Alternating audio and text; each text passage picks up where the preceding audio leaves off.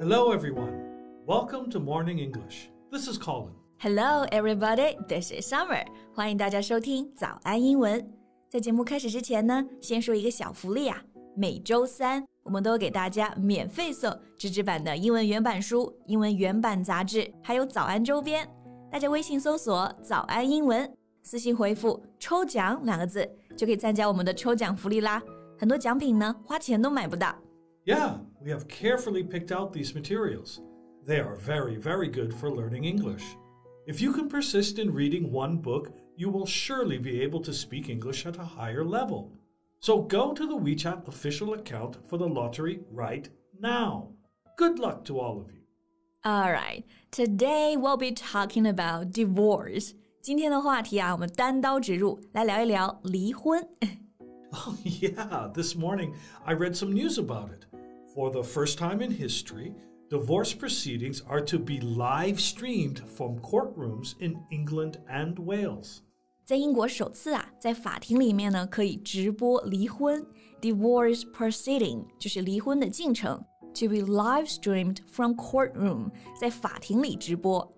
所以现在真的是万物都可以直播，everything can be live streamed。 But this is not for money or fun. The move is to increase public understanding of the justice system. 对，这个法庭里的离婚直播啊，其实是为了提高公众对于司法系统的了解，它不是娱乐性的。但是呢，现在真的有综艺节目啊，娱乐性的，就是做这样子的离婚直播。 Variety shows that live stream divorce? Uh, what? How? Alright, the show invites three-star couples. 这个节目呢，邀请了三对明星夫妇，一对已经离婚了，一对在离婚冷静期，一对正在考虑离婚，然后让他们一起旅行十八天，让他们来思考啊、沟通啊之间的一种状态。 Okay, so one divorced couple, one in the cooling off period, and one considering a divorce.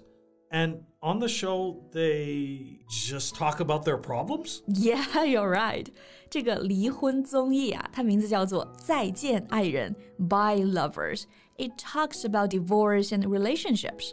So, what do you think? Are you interested in this show? of course not. Why should I care about a total stranger's relationship? Even if my parents were to get a divorce, I wouldn't be interested in hearing that. Yeah, I know that. 我就知道 Colin 应该不怎么感兴趣。离婚嘛，就是一地鸡毛。但是呢，看这个综艺你会发现，不管是明星还是普通人，在婚姻面前都是平等的。而且你情感经验这么丰富，也可以给我们提供一些你的见解呀。 Fair enough. So let's talk about that today. Great， 今天内容呢也都整理成了文字版的笔记，欢迎大家到微信搜索“早安英文”，私信回复“加油”两个字来领取我们的文字版笔记。 So, you know, there's a phrase we often use to describe this kind of thing in English to air dirty laundry. Laundry 是衣服，to air the dirty laundry，啊、把脏衣服晾起来挂出来。 Well, nobody wants others to see their dirty laundry. So, if you air the dirty laundry, it means you discuss something embarrassing or bad about yourself where everyone can see, know, and hear. Got it。所以这个 dirty laundry 本来是脏衣服嘛，其实就用来指家丑，自己身上很尴尬、不好的事情。所以 to air air 是空气的 air，但这里做的是一个动词啊。To air the dirty laundry 就是说公开曝光这种丑事， 让其他人都知道自己做了什么事儿。 So, that's why I have zero interest in this kind of divorce TV show. Don't air your dirty laundry in public. I don't want to watch your dirty laundry. Right，但是呢，不得不说，愿意上节目的这三对明星夫妇啊，还是有勇气的啊。 他们愿意把自己的离婚呢放到节目上来讲。I think it's kind of brave that they're willing to air the dirty laundry. yeah, right, but it's still a show. So, on the show, what did they say about their divorce? They talked a lot, like the reasons for divorce and their feelings for each other. 节目上他们聊了各自离婚的原因，然后对彼此的感情啊这些。 the reasons for a divorce. Yeah. It's not that token celebrity cited irreconcilable differences, is it? irreconcilable differences 意思就是不可调和的分歧，就是很多明星啊，他们官宣离婚，基本上都会用到这个词说，说我们分开的原因是呢彼此的差异和分歧。Right. Every time a celebrity couple announces their divorce, they would use this phrase, irreconcilable differences, meaning they cannot agree on most things or on important things. 对，那这个单词其实还有点长啊。那我们在记的时候可以拆开，先找词根，reconcile 是调和、和解的意思，irreconcilable 就是不可调和的。But this reason doesn't mean anything. It's something people would say when they don't want to tell the actual reason for a divorce. I agree. agree，这个理由就特别冠冕堂皇、象征性的，大家觉不觉得？说了其实跟没说一样。So Colin said it's just a token citing。所以用到 token 这个单词，意思就是说做样子的、象征性的。不过在节目里呢，还比较真实，他们都是讲了自己真实的情感问题。比如第一对夫妇是张赫和郭柯宇。他们问题呢就是不沟通，the lack of communication. Mm, yeah, a typical one. The crux of any relationship is communication. Crux? Mm, it means the most important or uh, difficult part of a problem or an issue. Oh, crux 就是说事情的最难点、关键。The crux of any relationship is communication，就是说感情最难的、最关键的就是沟通。Yeah. Communication is not as easy as it may seem. It needs someone who's willing to talk and also someone who's willing to listen. If you can't talk it out in a way both partners understand, all that's left is an unproductive argument and growing resentment.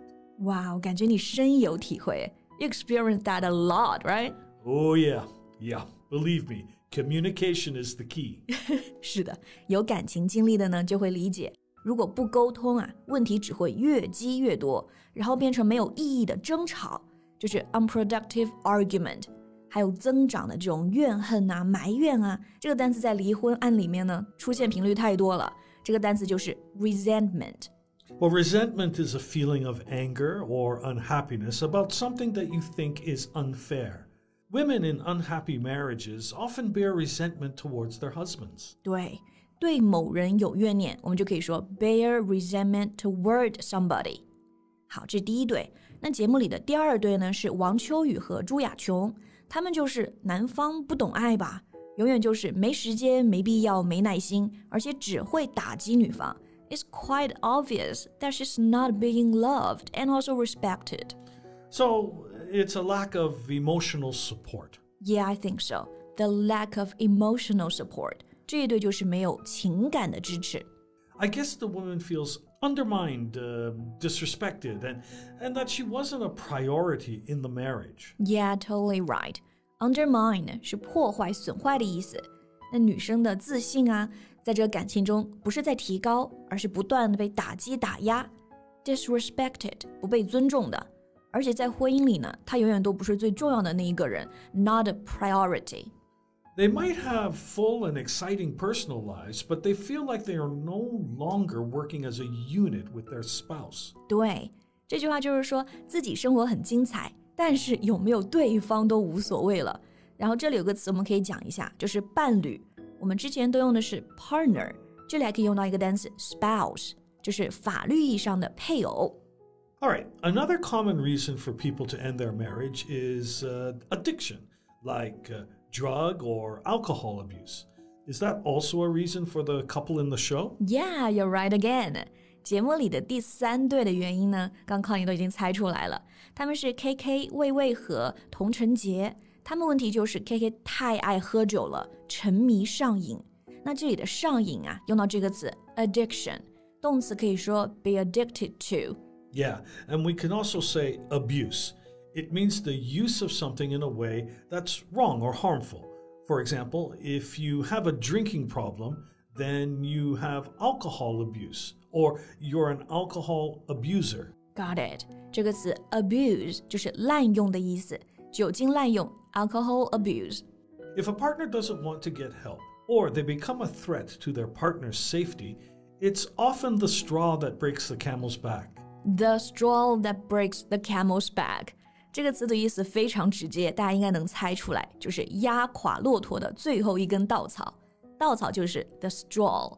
所以，如果婚姻中呢有一方有这种滥用上瘾，而且又不愿意改变，甚至是构成了安全的威胁，那绝对就会压垮这段婚姻了。So today we've talked about uh, divorce, but I don't want that to be discouraging and stop you from starting a relationship. Uh, these are just some lessons we can learn. 嗯，我也觉得，知道一段婚姻是如何失败的，也能让我们知道如何更好的开始一段感情。多学一学，多看一看，最后呢，过好自己的日子。Right. Anyway, that's all the time we have for today. OK，最后再提醒大家一下，今天所有的内容呢，都整理成了文字版的笔记，欢迎大家到微信搜索“早安英文”，私信回复“加油”两个字来领取我们的文字版笔记。